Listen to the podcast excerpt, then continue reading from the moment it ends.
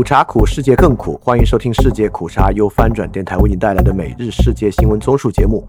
我们争做华语地区最好的每日世界新闻综述。以下是今天的新闻。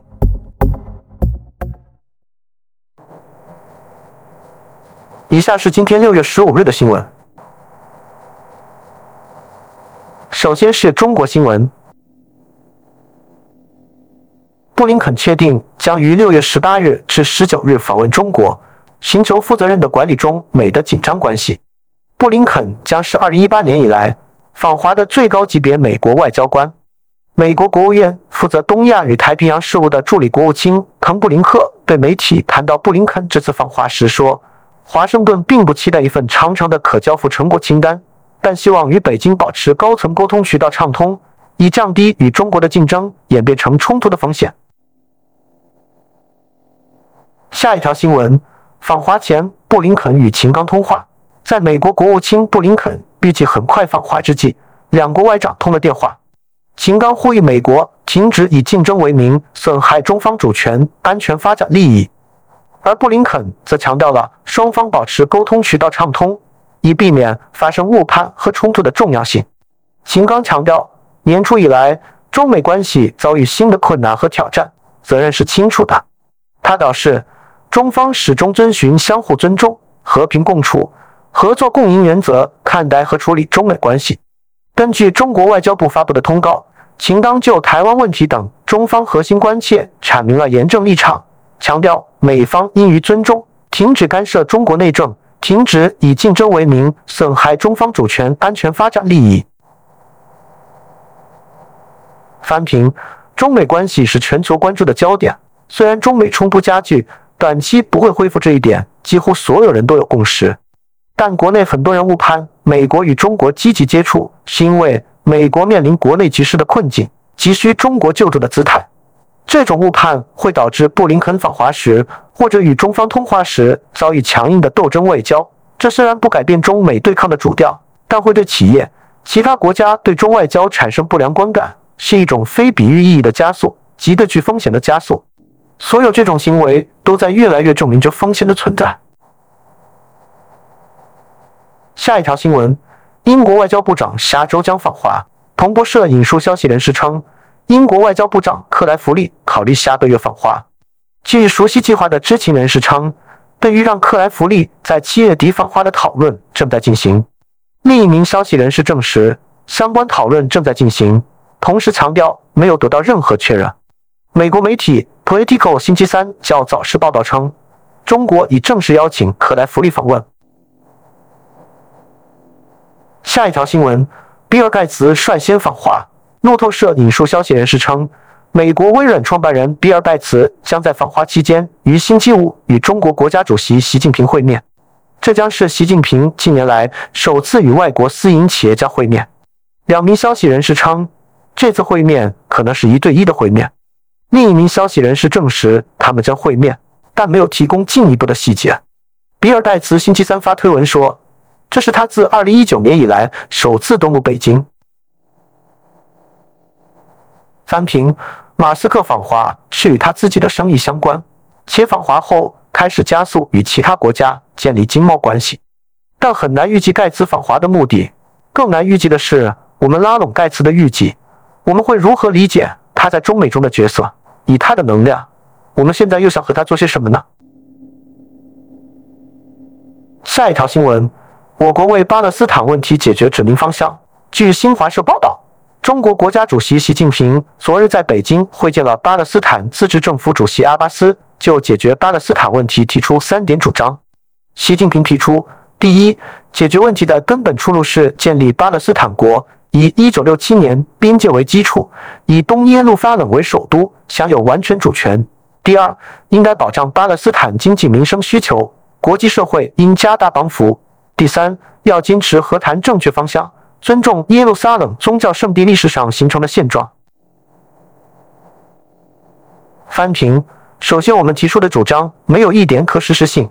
东耶路撒冷作为巴以争议领土，其以色列实际控制区域较多，要巴勒斯坦在东耶路撒冷具有完全主权，就需要占据优势的以色列退出，这在实施上完全没有可行性。当然，这个姿态是我们拉拢沙特的表态，因为沙特主导的伊斯兰合作组织在2017年宣布承认东耶路撒冷为巴勒斯坦首都，随后引发特朗普政府将美国大使馆迁至耶路撒冷，以支持以色列。巴勒斯坦问题是美国与沙特的矛盾，我们不过是在这个问题上离间两国而已。下一条新闻：德国国家安全战略终于出炉，中国是系统性对手。德国联邦政府经过好几个月的内部辩论与协商后，于星期三公布该国首份国家安全战略，不仅将俄罗斯列为欧洲最大的威胁，而且鉴于北京正试图利用其经济实力达成政治目标，而呼吁应对与中国越来越大的的角逐。国家安全战略对德国的外交进行了全面的论述。路透社在报道中指出。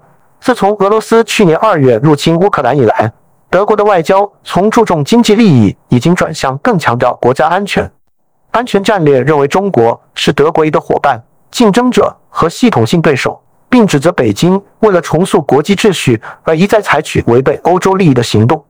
中国正试图以各种方式重塑现有的基于规则的国际秩序，以更大的激情谋取地区主导位置，并一再采取有违我们利益和价值的行动。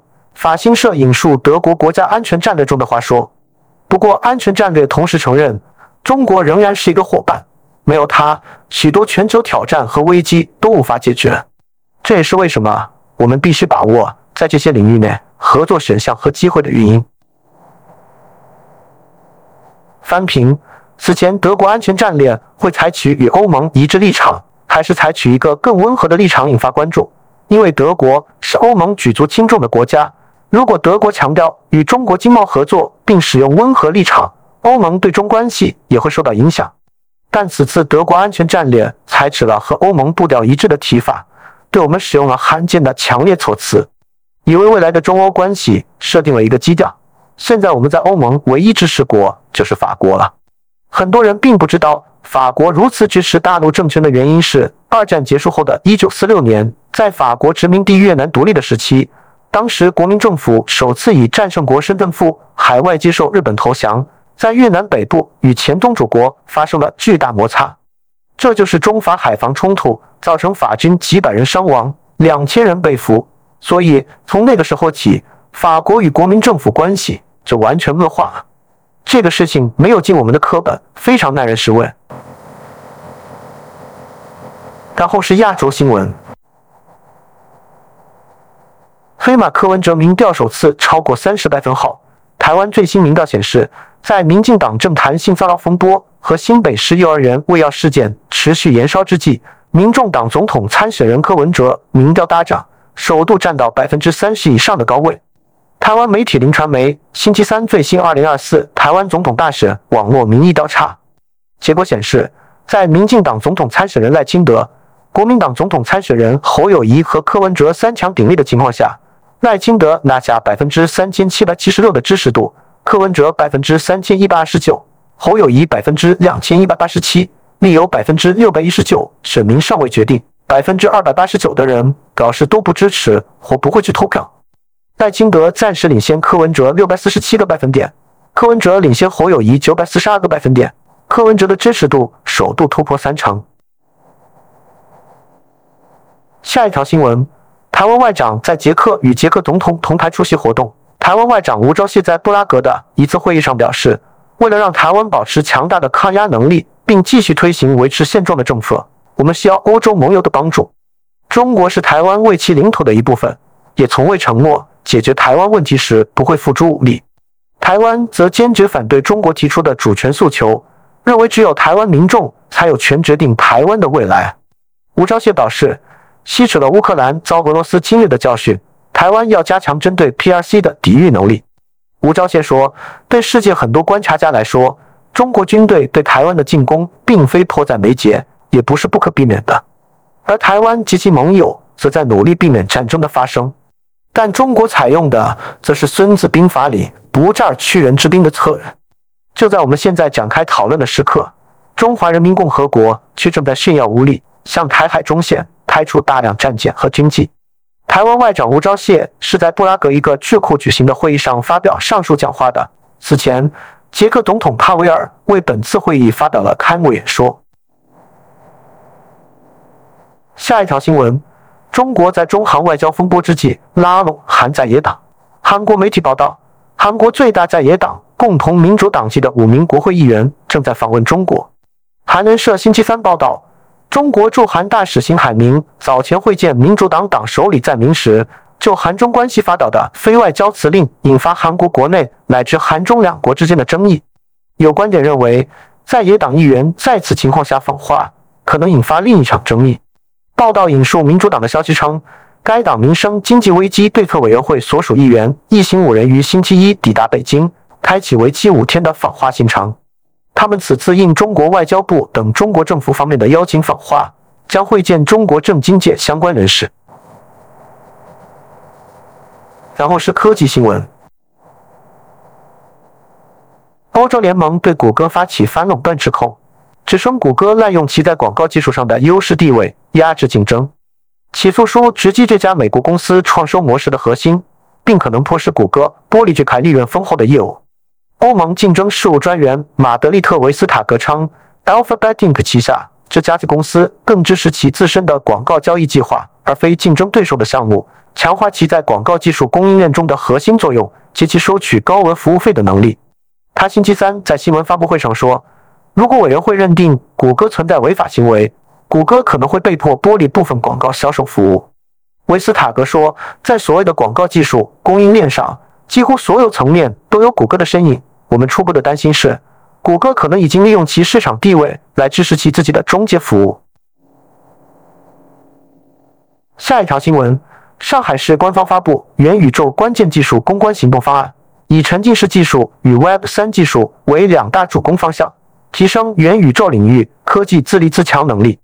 上海市科学技术委员会星期二发布《上海市元宇宙关键技术攻关行动方案》，明确要通过上述两大主攻方向，以自主创新和开放协同为推进路径，加快突破元宇宙的技术上限，并加强其自立自强的能力。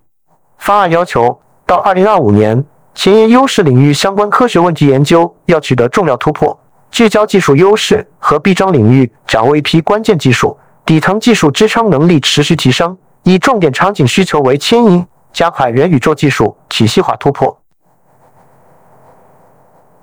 翻评：继杭州多个城区发布元宇宙战略后，上海也将元宇宙作为新科技方向，全球元宇宙第一城密集扎堆长三角。有没有熟悉的人向我普及一下，为什么杭州和上海突然这么想搞元宇宙呢？下一条新闻：合成人类胚胎取得突破性进展，科学家使用干细胞创建了合成人类胚胎。这一突破性的进步避开了对卵子或精子的需要。科学家们表示，这些模型胚胎，它们类似于人类发育早期阶段的胚胎。可能为遗传疾病的影响和反复流产的生物学原因提供重要的窗口。然而，这项工作引发了严重的伦理和法律问题，因为实验室培养的实体在英国和大多数其他国家的现行法律之外。翻评：难道这就是基因种子？我们关注财经方面。中国失业与消费数据疲软。中国五月城镇调查失业率百分之五十二，与上月持平。十六至二十四岁劳动力调查失业率百分之二百零八，比上月高零四百分号。五月规上工业增加值环比增零六三百分号。五月申领总额为三万七千八百零三亿元，环比增零四二百分号。五月固定资产投资环比增零幺幺百分号。翻评失业数据绝对值没有参考价值，只有增减有价值。今年失业率继续攀升中，说明就业情况没有改善。另外，今年数据的同比意义参考不大，应该更看环比数据。五月有黄金周的情况下，社零总额竟然环比仅仅增加了零四二百分号，说明消费实际上在萎缩之中。下一条新闻：美联储放缓加息步伐。美国联邦储备委员会将联邦基金利率目标区间维持在百分之五至百分之五百二十五的水平不变，符合普遍预期。这是美联储自去年年初以来连续加息十次后做出的暂停加息决定。美国联邦储备委员会星期三在为期两天的货币政策例会后发表声明，强调维持联邦基金利率目标区间不变，将使委员会能够评估更多信息。同时重申坚定致力于将通货膨胀率降至百分之二的目标。翻评，所以很多人把自己的政策和判断建立在赌美国今年要爆发严重经济危机的人，可能得转变一下想法了。下一条新闻，原社部官员表示，新的人口红利正在形成。中国人力资源和社会保障部相关司局负责人表示，中国的人口红利没有消失。新的人才红利正在形成，将健全就业目标优先的宏观调控机制，推动财政、金融、产业、区域政策与就业政策协同联动，强化优先政策，扩大就业容量和重点保障稳定劳动力供给。下一条新闻：亚投行加拿大高管辞职，推动加拿大与亚投行切割。亚洲基础设施投资银行一名加拿大籍高管。以银行被共产党主导等为由宣布辞职。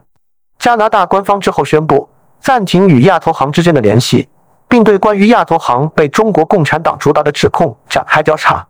来自加拿大的亚投行通讯部门主任毕加博星期三在推特发文称，他已递交辞呈，并声称亚投行被共产党员主导，存在有毒文化。亚投行在官网声明中说，接受毕加博的辞呈。并指毕加博最近对银行的公开评论和描述毫无根据，令人失望。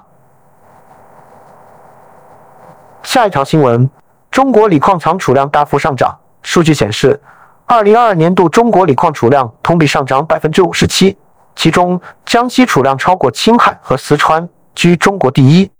据中新社报道，中国自然资源部矿产资源保护监督司司长薄志平星期三在新闻发布会上。公布中国矿产资源储量统计数据。罗志平说，锂被誉为绿色能源金属和白色石油，广泛应用于储能、化工、医药、冶金、电子工业等领域。随着全球绿色低碳转型和新能源汽车快速发展，锂资源的战略地位日益凸显。各国纷纷将锂列入其关键矿产目录，高度关注锂资源供应安全。下一条新闻。南非促中国加速太阳能出口。南非电力部长拉莫豪帕将访华，希望中国政府帮助确保南非的太阳能安装商能获得可靠的太阳能电池板供应。彭博社星期三报道，拉莫豪帕本周将前往中国会见中国六家大型太阳能设备制造商，希望在南非电力短缺之际更容易的进口电池板。南非国企 Eskom Holdings 供应了该国超过百分之九十的电力。但是其老旧煤电厂难以满足需求，当地企业和家庭转而求助于太阳能发电。翻屏必须承认，光伏产业和新能源汽车是我们当前产业中压榜成功的两个领域，且在未来很长时间都有巨大发展的领域。下一条新闻：印度要求小米等中国企业在应聘请印度裔的高管。印度媒体报道。印度政府要求小米等中国智能手机制造商的首席执行官、首席财务官、首席运营官等要职必须由印度籍人士担任。据印度经济时报星期二报道，三名知情人士透露，印度政府高层官员近期在电子和信息技术部会议上和小米、OPPO、Realme、Vivo 等中国智能手机制造商和印度手机和电子协会讨论了上述问题。知情人士称。印度高官在会议上要求中国智能手机制造商任命印度籍人士担任首席执行官、首席运营官、首席财务官和首席技术官等高管职位。印度政府还指示这些企业将手机合同制造工作委托给印度公司，开发有当地企业参与的制造流程，并通过当地经销商出口。然后是俄乌战争。俄乌在反攻进展上各自表述。乌克兰称，在对俄罗斯军队的激烈反攻中取得了逐步进展。路透社报道，乌克兰副国防部长玛利亚星期三在 Telegram 应用上说，乌克兰的行动取得部分成功。他说，在过去的一天里，乌克兰军队在东部小城巴赫穆特附近的不同地区推进200米至500米，并在东南部城市扎波罗热方向推进300米至350米。玛利亚说。面对极其激烈的战斗以及敌人的空中和大炮优势，我们的部队正在前进。俄罗斯没有承认乌克兰的任何进展，总统普京星期二说，目前他认为没有必要重新动员战斗人员。下一条新闻，普京再次威胁将俄罗斯从黑海谷物协议中撤出。俄罗斯总统普京指责西方国家未能满足俄罗斯对黑海谷物倡议的要求，并表示莫斯科正在考虑退出该协议。俄罗斯总统声称，西方承诺作为协议的一部分，包括取消一些在2022年俄罗斯全面入侵乌克兰后引入的制裁，以开放谷物供应到国际市场。这有很多不同的条件。西方国家在联合国的监督下必须遵守，然而什么都没做。我们现在正在考虑退出这个谷物协议。下一条新闻：俄罗斯希望向寡头加税。由于乌克兰战争，俄罗斯已经损失了大量的资金，现在正在尝试通过向其寡头们征收意外之财税来筹集四十亿美元。俄罗斯正在准备对那些自二零二一年以来利润超过十亿卢布的公司征税。一位高级财务官员告诉 RBC 电视台，预计这项税收将筹集约四十亿美元。在乌克兰战争中，俄罗斯第一季度的赤字近二十四万亿卢布。下一条新闻：拜登向乌克兰输送战场上损失的美国产装甲车。周二宣布的从美国军队库存中调用三百二十五亿美元的装备，也将用于向战斗中注入大量的炮弹和防空导弹。同时也会向乌克兰发送十五辆布拉德利战斗车，以补充近期在激烈战斗中损失的同类装备。最新的援助包自战争开始以来的第四十个，还包括十辆史崔克步兵运载车，以增加已经送去的九十辆。美军已向乌克兰提供了一百多辆布拉德利战斗车，并已训练乌克兰人使用这两种车辆。最后是世界其他新闻。希腊海域非法移民船只沉没，造成七十八人死亡。一艘非法移民船在希腊西南部海域沉没，造成七十八人死亡。综合路透社和新华社报道，希腊当局星期三说，救援人员已从沉船上救出一百零四人，目前仍在搜救失踪人员。这是今年希腊海难中死亡人数最多的一次。海岸警卫队说，事故发生在希腊伯罗奔尼撒半岛西南部皮洛斯镇附近地中海海域。船上人员没有穿救生衣。有幸存者告诉希腊媒体，这艘船从利比亚出发，目的地是意大利。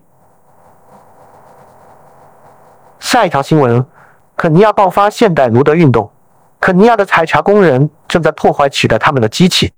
根据当地媒体报告，过去一年在多个爆发点已经有至少十台采茶机被焚烧。近期的示威活动造成一名抗议者死亡，多人受伤。包括二十三名警察和农场工人。肯尼亚茶叶种植者协会估计，九台属于 e c t e r a 公司的机器在五月份被破坏，损失达一百二十万美元。E c t e r a 公司生产的 Lipton 茶叶是最畅销的茶叶品牌。好，以上就是今天所有的新闻节目了，非常感谢你的收听，也欢迎在配创赞助范展电台赞助链接在 Show Note 中可以看到。那么苦茶苦，世界更苦，明天我们不见不散。